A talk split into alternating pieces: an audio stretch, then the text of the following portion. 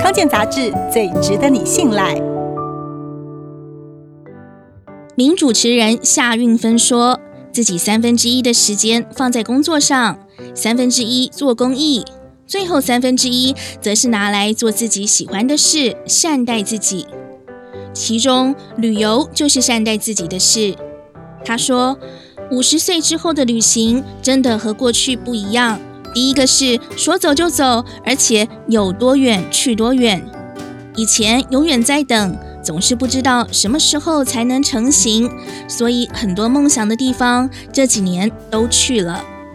他早就听说克罗埃西亚的十六湖很漂亮，以前总是想着把体力练好一点再去，没想到刚满五十岁的时候就发生意外，腿断了。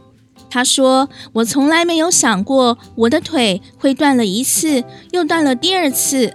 后来我干脆不要再等了，因为我不知道接下来会怎么样。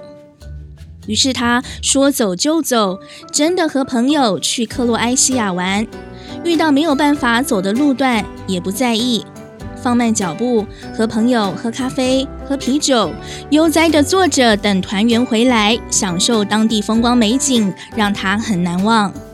去年，他和几个志同道合的朋友一起去瑞士旅行。